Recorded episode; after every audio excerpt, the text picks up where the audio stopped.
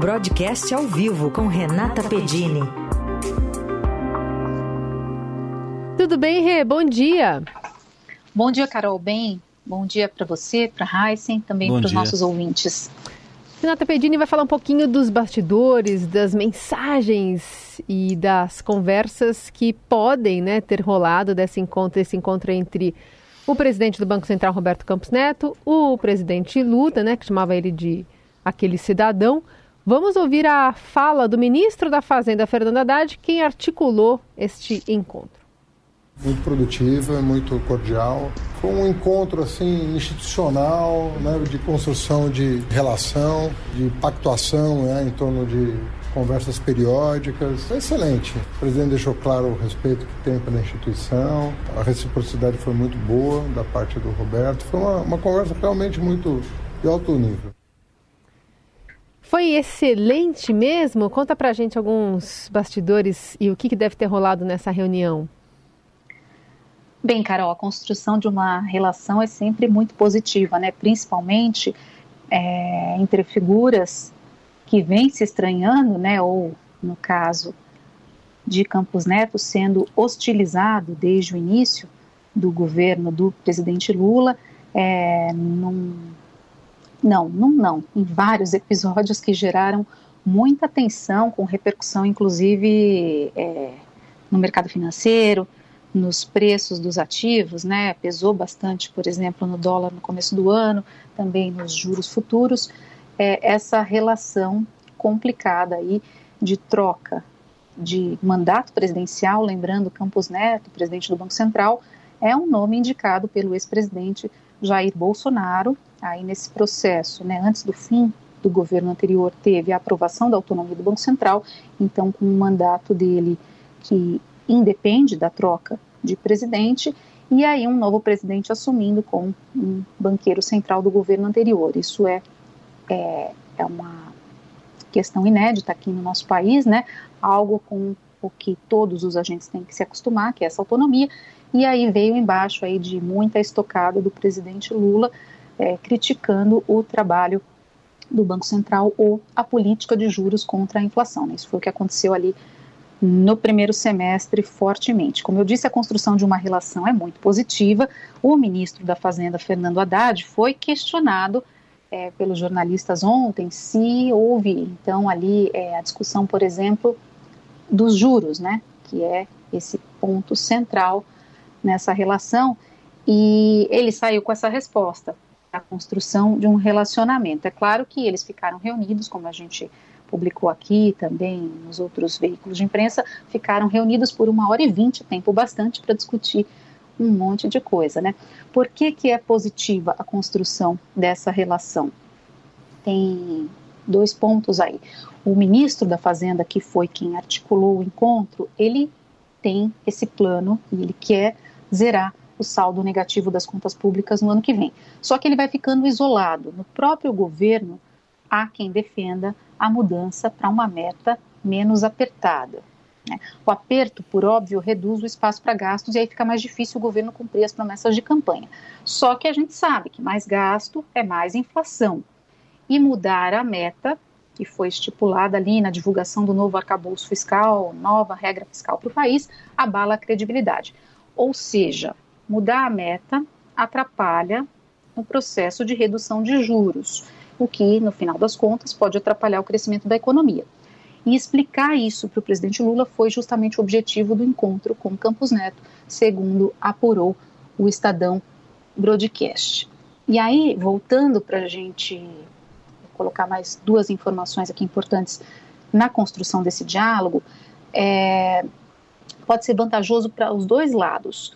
Campos Neto pode ser um aliado de Haddad junto ao Congresso, já que ele conversa muito bem com todos os políticos, tem contatos, é, inclusive com a oposição, é, e já tem falado sobre a importância da meta fiscal. Que, que tem no Congresso? Uma agenda econômica muito importante para o ministro Haddad, para ele obter as receitas que ele precisa para zerar esse saldo negativo das contas públicas. E para o Campos Neto, a vantagem é se aproximar do governo em meio a uma situação que ele está enfrentando, que é a paralisação dos servidores do Banco Central. Os servidores do BC é, já estão numa operação padrão, que é um trabalho mais lento, eles que reivindicam uma reestruturação de carreira, e já disseram que vão pressionar ainda mais, uh, pelo, ameaçando a agenda de projetos do Banco Central, né, vem trabalhando em uma série de projetos como a moeda digital brasileira, se os funcionários estão em ritmo lento, isso acaba atrapalhando, e aí essa aproximação com o governo é positiva também.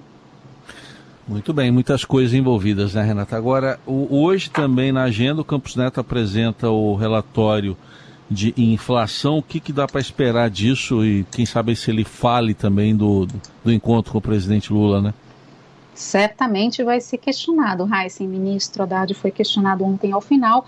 Hoje, Campos Neto, então, é, já tem programada essa coletiva de imprensa, é tradicional, ele apresenta o relatório trimestral de inflação, que é o documento, um é, dos documentos pelos quais o Banco Central, ou uma das formas pelas quais o Banco Central presta contas à sociedade em relação ao objetivo que ele tem, que é entregar a inflação na meta, né, o compromisso dele.